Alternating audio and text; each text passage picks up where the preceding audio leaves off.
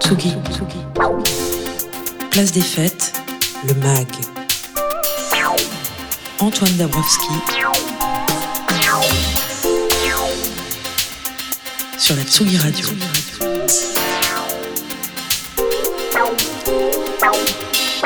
Vous écoutez Tsugi Radio, il est 17h55, place des fêtes, deuxième partie. Euh, c'est la série événement hein, de ce début 2023. Euh, HBO a encore frappé fort et Pedro Pascal est la nouvelle coqueluche des plateformes. Je veux parler bien sûr de The Last of Us.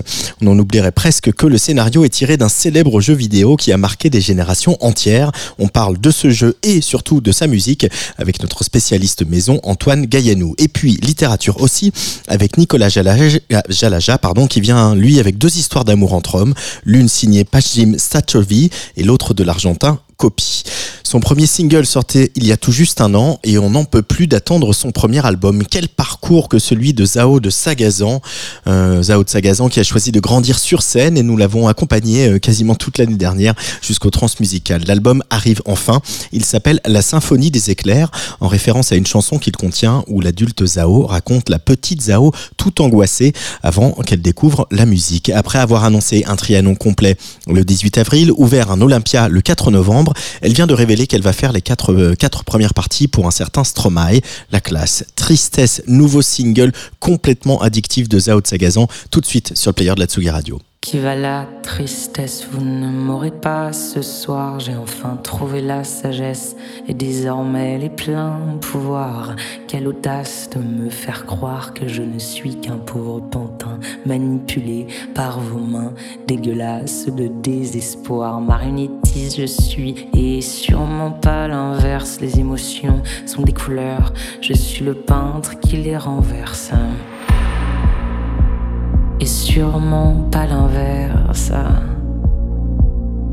Hmm. Qui va la tristesse? Vous ne m'aurez pas ce soir. J'ai enfin trouvé la sagesse et désormais les pleins pouvoirs. Quelle audace de me faire croire que je ne suis qu'un pauvre pantin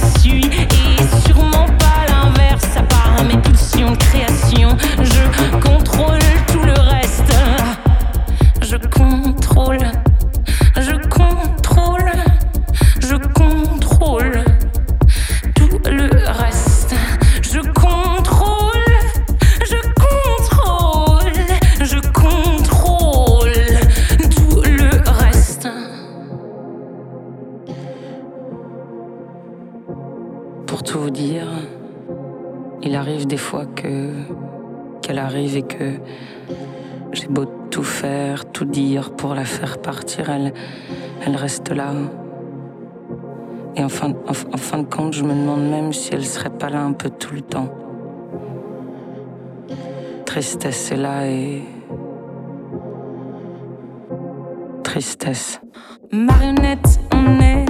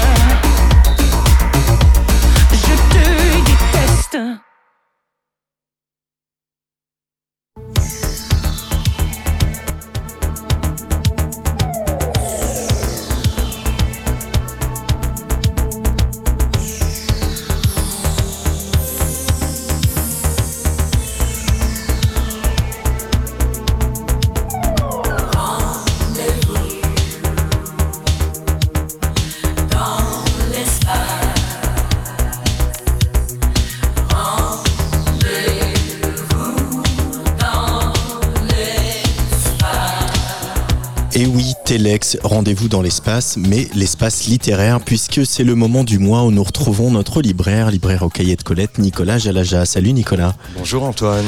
Ce mois-ci, euh, une chronique avec deux ouvrages qui ne va pas forcément plaire à Christine Boutin. Eh, quelle belle introduction, j'en attendais pas mieux. Euh, oui, puisque aujourd'hui, bah voilà, c'est une envie un petit peu thématique euh, qui pointait le bout de son nez, comme on dit. Et eh bien, et puis en même temps, voilà, ça permet de parler d'une jeune maison d'édition qui s'appelle Les Argonautes, voilà, qui vient de se créer il n'y a pas très très longtemps et qui édite Pashtim Statovici qui euh, publie un roman qui s'appelle Bolla. Alors, petite euh, subtilité, Pastim Satovci, il est né au Kosovo et il a émigré en Finlande avec ses parents à l'âge de deux ans. Donc en fait, il parle et il enseigne d'ailleurs même la littérature euh, à Helsinki. il écrit en finnois. Voilà. Et donc le roman s'appelle Bolla. Et Bolla, c'est comme on peut le voir joliment sur la couverture, euh, eh ben c'est potentiellement un, serpent. Enfin, c'est une, y a une, légende euh, un petit peu étrange qui nous est racontée dans le livre à plusieurs reprises. Euh, voilà. Donc le récit principal va, va, faire écho à cette, à cette légende. Eh bien, c'est une histoire d'amour entre deux garçons qui se passe à Belgrade. Euh, et, et, à, et, à, Pristina principalement.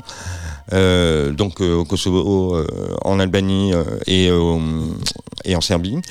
Et en fait, voilà, l'un des deux, l'un des deux protagonistes, Arsim, est marié. Il va rencontrer un jeune homme étudiant qui s'appelle Milos. Ils vont vivre leur passion, voilà, évidemment cachée, mais euh, la guerre, on est en 95, euh, la guerre en ex-Yougoslavie euh, fait rage, comme on dit, et évidemment, ils vont être séparés par la guerre, d'autant que la femme d'Arsim les enjoint plutôt à fuir pour s'occuper de leurs enfants qui vont naître petit à petit dans un autre pays, etc. Donc, il y a tout ça, il y a la guerre en ex-Yougoslavie qui est abordée de manière assez difficile puisque Milos c'est par ailleurs médecin, enfin est en formation pour devenir médecin. Il va y avoir des petits passages euh, quand même assez assez costauds qui évoquent la guerre et euh, cette histoire d'amour impossible puisqu'en fait il se ben voilà, il y en a un des deux qui fuit et ça va ça va pas très très bien se passer quoi. Voilà, je raconte pas évidemment tous les éléments dramatiques, c'est très simplement écrit en même temps en alternant les, voix de l'un, les voix de l'autre. Euh, c'est parfois violent, c'est très touchant. Et surtout, euh, ça met au cœur, voilà, une histoire d'amour impossible au cœur de la guerre, tout simplement. Et c'est, voilà, ça permet de revivre à un moment, je trouve qu'on a un petit peu oublié de, de l'histoire européenne. On parle beaucoup de l'Ukraine, on a l'impression que, voilà, on nous dit que c'est la plus grande guerre, et ça c'est sans doute vrai sur notre, sur le continent depuis la Seconde Guerre mondiale, mais il y en a eu d'autres et la guerre en ex-Yougoslavie a été quand même assez horrible et cette histoire, euh, on la retrouve euh, voilà assez assez assez fortement à travers cette histoire. Alors je ne sais pas si euh, la transition est indiquée, mais malgré tout le second ouvrage s'appelle La guerre des PD, donc on, reste dans une forme de guerre. Et c'est un roman de copie du dramaturge Copie, qui est surtout connu pour ses pièces. Hein. Exactement. Et là, bah, c'est aussi un exilé Copie, parce qu'il est argentin. Il est il est venu à Paris, il est mort à Paris d'ailleurs dans les années 80. et Copie, là en revanche, heureusement, je termine ma chronique avec quelque chose de plus drôle, parce que là c'est une guerre. alors qui peut avoir des tours violents quand même. On est dans le 18e arrondissement, à Paris. Euh, on suit le, narrateur qui est un double euh, de copie. Il vit en colocation avec un Américain, il s'adonne à des jeux sadomasochistes. Et un beau jour, ils reçoivent euh, une travestie brésilienne. Ça va mal tourner, ils vont se retrouver... Enfin, ça va être le début d'un engrenage. En fait, il y a toute une troupe de travelots brésiliens euh, qui se trouve être, euh, comment dire, euh, amateurs de vaudou et qui pratiquent des rituels un petit peu étranges, alors parfois carnavalesques, mais parfois un petit peu plus sanguinolents.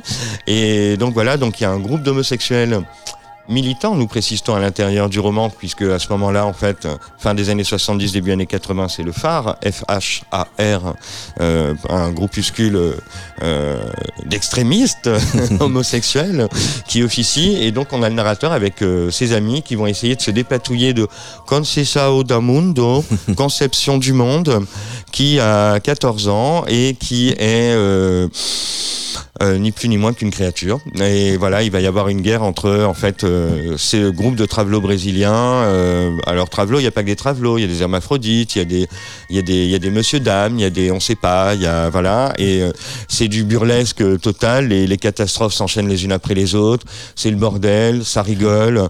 En même temps, c'est la vie de PD précaire dans les années 70-80 à Paris qu'on voit quand même en double fond.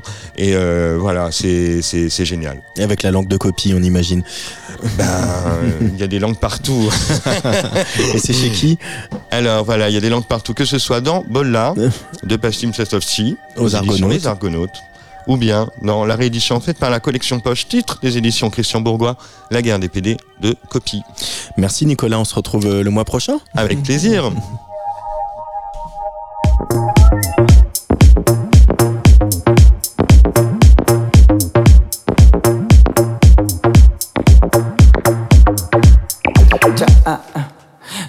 someone mm, to love me like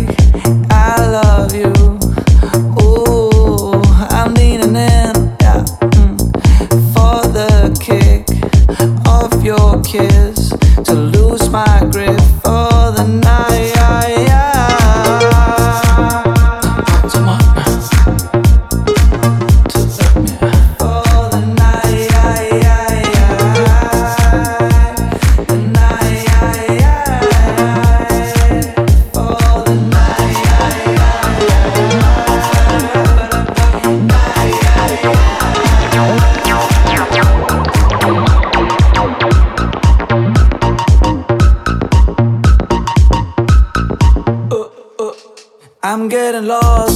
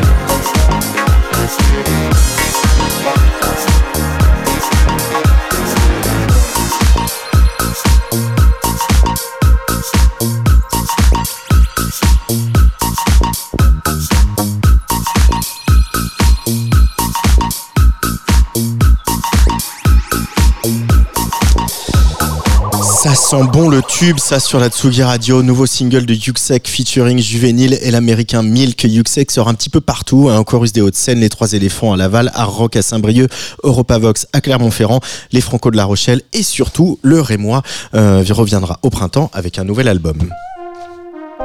Tsugi. Place des fêtes, le MAG. Antoine Dabrowski. Sur la Tsugi Radio.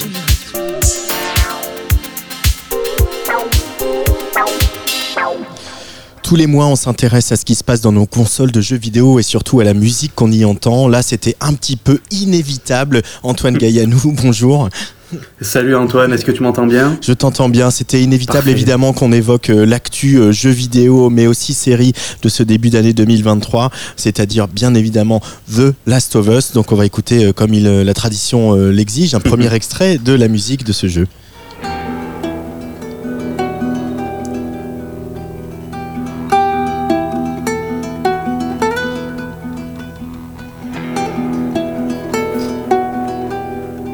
Et là, pour une fois, on va un peu rompre la tradition. Voilà, je te demande pas où on est. euh, on est sur le thème, euh, le thème principal de The Last of Us. euh, Euh, maintenant un des rares morceaux de tout le monde. hein. repris, euh, repris dans la série. Repris directement euh, tel quel dans, dans la série. Voilà, on est en plein dans l'actualité avec un jeu bah, qui, a, euh, qui a 10 ans, qui pourtant est ressorti euh, remasterisé euh, cette année et qui a évidemment cette adaptation en série par HBO en cours de diffusion euh, chez nous sur Amazon Prime. Voilà, un jeu qui avait été publié à l'origine euh, sur PlayStation 3 par le studio Naughty Dog. Voilà, un jeu qui, a eu une suite aussi en, en 2020 avec voilà, à chaque fois pour le jeu, pour la série, les retours ont toujours été dithyrambiques. Et voilà, l'adaptation en série, ça a quelque chose d'assez évident puisque The Last of Us, c'est peut-être l'un des meilleurs représentants, si ce n'est le meilleur, d'une tendance du jeu vidéo de ces dernières années, celui de production très spectaculaire avec un très riche travail de mise en scène et donc qui s'inspire beaucoup du cinéma. Rien d'étonnant donc à ce que le studio soit allé chercher pour le jeu un compositeur déjà habitué au cinéma, à savoir l'argentin Gustavo Santaolalla, entendu dans plusieurs films d'Alejandro González Iñárritu et euh, qui au moment où il travaille euh, il a travaillé sur le premier jeu était déjà en possession de deux Oscars obtenus en 2006 pour Le secret de Brokeback Mountain et en 2007 pour Babel. Bah, dis donc, sacré CV, hein, Antoine. hein. C'est ça, on, ils sont pas allés chercher n'importe qui, et il a appliqué dans The Last of Us, qu'il sait très bien faire, un, subtil équilibre de, dissonance euh, très très fine, d'ambiance onirique aussi, et voilà, elle a, cette bande son, elle frappe surtout par son minimalisme. Un choix qui est évidemment en parfaite cohérence avec euh, ce qui est présenté dans le jeu, un univers post-apocalyptique, désolé, avec une lourde insistance sur le, le sentiment de perte qui l'accompagne. C'est presque pire qu'un monde détruit, c'est un monde où toutes les traces de civilisation qu'on voit ben, rappellent l'échec de l'humanité quelque part. La musique incarne très bien ça, avec un travail de texture euh, très très fin. Voilà, c'est beaucoup plus euh, texturé que mélodique, on peut dire. Et moi, ça me fait beaucoup penser aux albums euh, Ghost de la série Ghost du groupe Nine Inch Nails, et typiquement dans cet extrait qu'on va écouter tout de suite.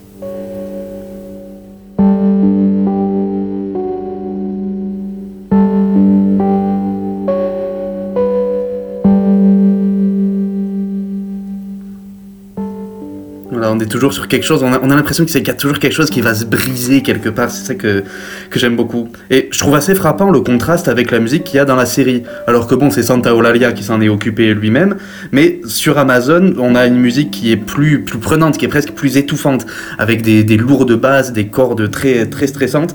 Là, la musique du jeu, elle est beaucoup plus dépouillée. Elle fait sentir le côté vide et hanté des décors. Mais est-ce que ça rend forcément la musique meilleure, Antoine? Ben, ça, pas forcément, mais ça la rend surtout plus en cohérence avec le médium. Dans un jeu, il faut laisser plus d'espace au joueur. Il faut lui permettre de rester un long moment dans les lieux. Voilà, dans un jeu, la temporalité est plus longue que sur une série. L'immersion est complètement différente et ça, Santa Eulalia a très bien, très bien su le- l'adapter. Mais en plus de ce choix plus atmosphérique, Santa Eulalia fait aussi des choix euh, beaucoup plus audacieux, notamment pour figurer l'attention. Dans les moments de combat du jeu, là où voilà, dans la musique euh, habituelle, j'ai envie de dire, de jeux vidéo, on a souvent des choses, des musiques très triomphantes, très épiques.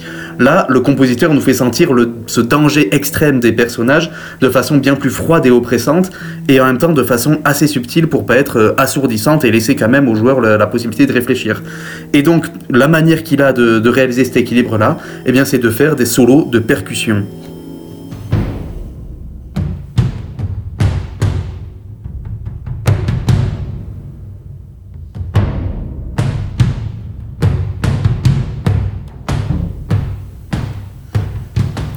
Voilà, donc c'est ça, c'est comme ça que fonctionne la scène. Je trouve l'idée euh, assez brillante vraiment pour, fo- pour fonctionner dans un jeu vidéo. Et c'est aussi assez représentatif de ce qu'essaie de faire euh, la musique. Parce que voilà, c'est un peu ce que je défends depuis le début de ces chroniques. Tout est question de point de vue. Quel est le point de vue qu'adopte la musique? Quelle partie de l'univers est exprimée par les sons? Quel éclairage est-ce que cette musique vient apporter Et sur ce point, Neil Druckmann, qui est le réalisateur des jeux et aussi de la série, eh bien il est très clair. La musique, elle n'est pas là pour exprimer l'horreur de la situation, elle n'est pas là pour, pour faire peur avec les monstres, elle est là pour exprimer la relation qui s'établit entre les deux protagonistes, Joël et Ellie. C'est bien la musique qui permet donc au jeu de déployer toute sa subtilité, tout ce qui le rend unique. L'important, c'est pas l'héroïsme avec lequel on sort de cette situation, c'est même pas vraiment la survie, c'est bien le parcours émotionnel des personnages. En bref, la musique, elle est pas là pour nous effrayer, elle est là pour nous faire pleurer.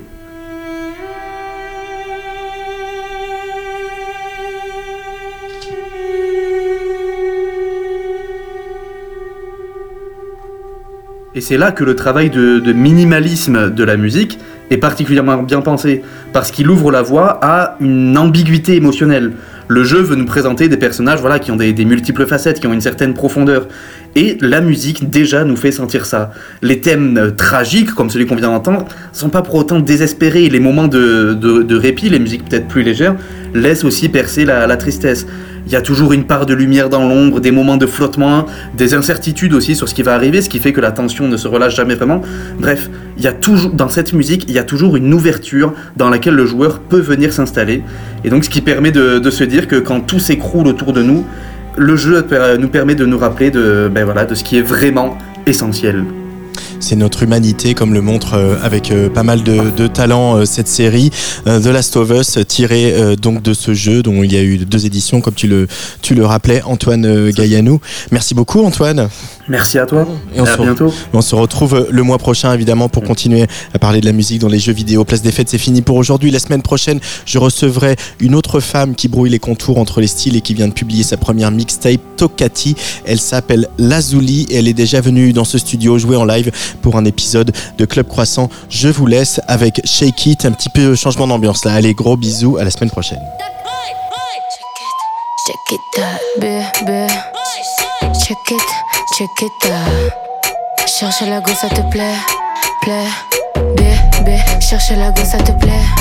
Chat à mode activé, B. Tu m'as déjà repéré et ça te plaît, ouais. Tu t'inventes, tu t'inventes une vie pour donner du crédit à t'entendre. Il faudrait que je dise oui à tout ce que tu dis. Shake, shake, shake ton booty, shake, shake, shake it out, shake, shake, shake ton booty, shake, shake, shake it out, shake. Qui t'a demandé les shake, shake, shake it out, shake. Qui t'a demandé les shake? Isabella et Paloma, que des locas dans ma cime. Tu pètes ta tête quand tu les vois. Y'a trop de locas dans ma team. Et le mental, et le mental, si, et le mental, et le mental, si, et le mental, et le mental, si, et le mental. Shake it, shake it ton booty, shake it, shake it out, shake it, shake it ton booty, shake it, shake it out.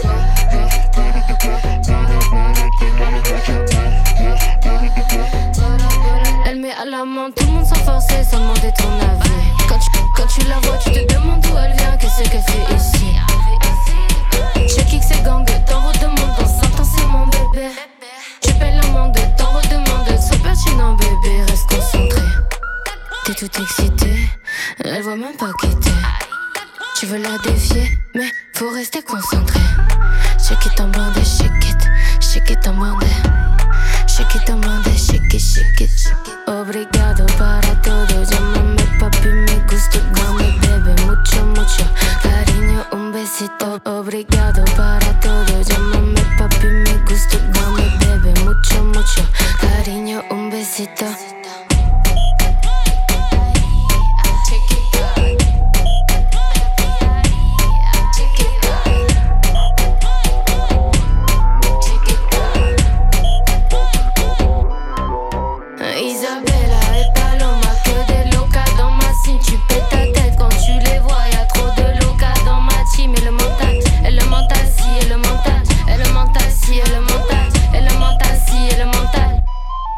Tu fais la diva, Madonna, Lokita dans ta cimentière, ça paye pas. Chiquita, ouais, tu nous sous-estimes. Tu fais la diva, Madonna, Lokita dans ta cimentière, ça paye pas. Chiquita, ouais, tu nous sous-estimes.